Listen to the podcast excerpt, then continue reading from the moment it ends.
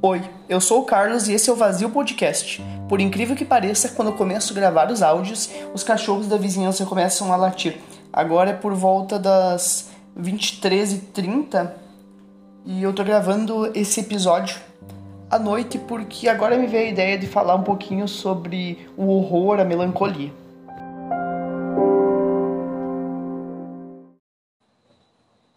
Conheci Edgar Allan Poe por volta de 2015 li o poema O Corvo e guardei aquela referência. Nos anos 90 eu era, e sou ainda na verdade, né, fascinado pela família Adams. Mas a personagem do meu coração sempre foi a Vandinha. Na época eu não entendi o porquê, mas sempre que revi os filmes eu gostava mais ainda dela.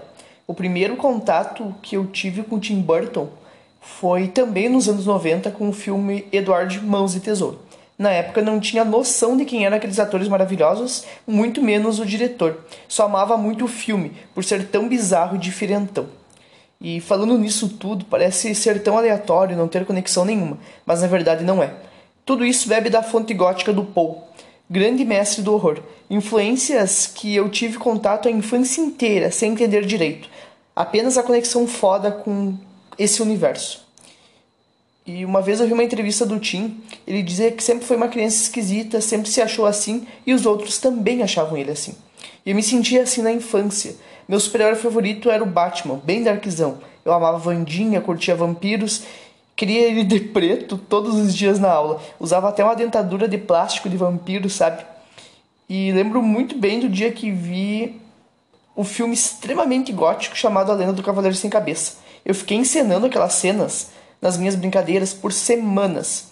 E um misto de horror pelas cenas e o fascínio pelo diferente. Aliás, é outro filme do Tim que eu não fazia ideia na época de quem era. Depois que eu olhei todos os filmes, analisei a temática, eu consegui conectar Tim Burton com Poe. E fui além, percebi a semelhança com o expressionismo alemão, aquela temática com formas que fogem da realidade e criando um mundo realmente real, tipo as colinas no cemitério do filme O Estranho Mundo de Jack, ou as formas das construções tortas, a presença marcante das sombras em quase todos os filmes e parece o mesmo universo do Nosferatu. E não é por coincidência. Tim reflete as referências porque via essas obras na infância. E todas as obras de horror têm a presença de Edgar Allan Poe, porque ele é referencial até mesmo para o mestre do sobrenatural H.P. Lovecraft e para o Stephen King. Não seria diferente com a sétima arte. O Poe é o grande mestre que deu origem a esse universo. Recentemente, a Netflix anunciou a série live action com a direção do Tim chamada Wednesday. Eu me senti tão feliz como não me sentia desde o início dessa merda de pandemia. Uma série com um dos meus diretores preferidos e com a minha personagem preferida. Eu já consigo imaginar e sentir a aura macabra da obra, o sarcasmo e a presença marcante da Vandinha e aquele cenário típico do Tim, que é o mesmo cenário que eu imagino ao ler os contos do Poe. E olha que bizarro. Os contos foram escritos em 1800 e alguma coisa, mas eu imagino com os cenários dos filmes do Tim Burton. Quando eu leio o conto A Queda da Casa Usher, toda a descrição dos cenários para mim poderia ser um bom cenário milimetricamente calculado na fotografia das obras do Tim. Fazendo um parênteses aqui, aliás, se tu curte a coleção Rio da Netflix, lê os contos do Paul. Contextualizando então, parei para pensar por que esse universo me prende tanto e na verdade é uma parte de nós, mas aparente em alguns e outros não. Esse lado ligado ao horror é parte do ser humano está na nossa personalidade, manifestado em níveis diferentes e de maneiras sutis em alguns casos. Eu não sei nada de psicologia, mas eu vejo essas coisas em todas as pessoas. Porém, a normalidade cala essas manifestações, o estranho, o bizarro e o horrendo. Fico encolhido. E às vezes algum idiota demoniza essas manifestações, o que é de se esperar, não é mesmo? Quantas vezes eu me vi tendo pensamentos que poderiam ser da Vandinha em qualquer filme. Não que esses pensamentos inspirem ações. São partes de um sarcasmo existente em nós.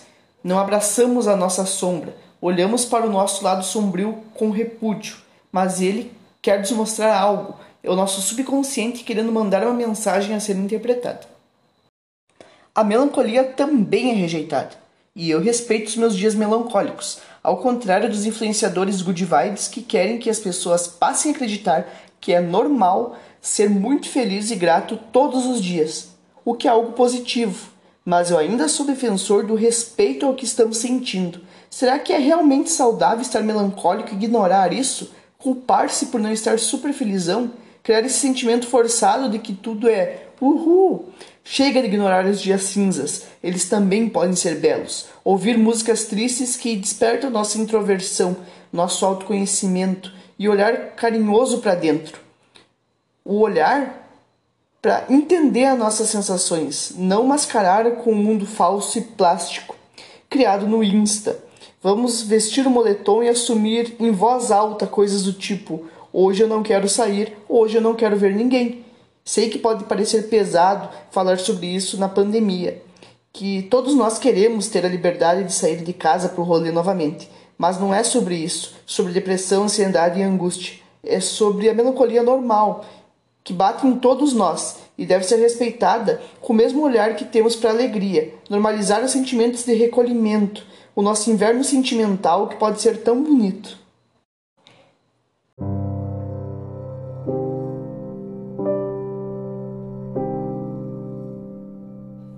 Paul e Tim manifestam esses sentimentos profundos, a humanidade ligada a expressões de horror, conhecer a alma humana na perspectiva dessa temática, mais que filmes sobre noivas cadáveres ou cachorros trazidos de volta à vida, mais do que obras sobre gatos pretos, assassinatos, espíritos e peças devastadoras, é sobre entender as nuances adormecidas do nosso comportamento, os labirintos da nossa mente, de a beira da loucura para a sanidade como é normal e como casinhas rosas com cercadinhos brancos, com doces senhoras tricotando na varanda, são apenas uma construção social. Podemos ter aí uma serial killer vivendo normalmente.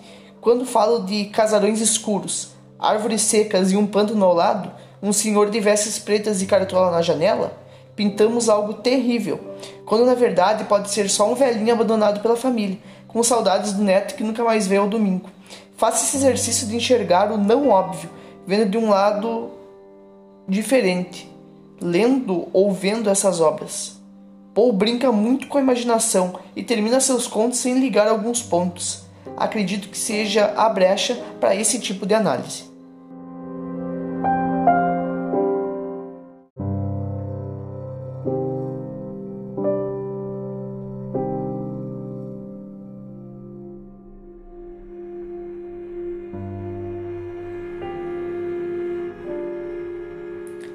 Quero deixar como super referência o de Garland Poe, como leitura, assim como o HP Lovecraft, assim como todos os filmes do Tim Burton. Ele tem filmes diferentes também, voltado a uma outra temática que vale a pena ser conhecido. Ele é o diretor de Alice no País das Maravilhas, ele é o diretor de Peixe Grande e suas histórias. São histórias bem diferentes do tradicional, tipo Noiva Cadáver e e Eduardo Mão Tesoura, além do Cavaleiro Sem Cabeça. E são obras bem icônicas assim do cinema. O Tim Burton já fez muita coisa ruim, muita adaptação ruim, mas ele sim é um dos melhores diretores que a gente tem desde os anos 90. E fiquem todos bem, façam carinho no seu pet, respeitem os seus sentimentos e bebam muita água.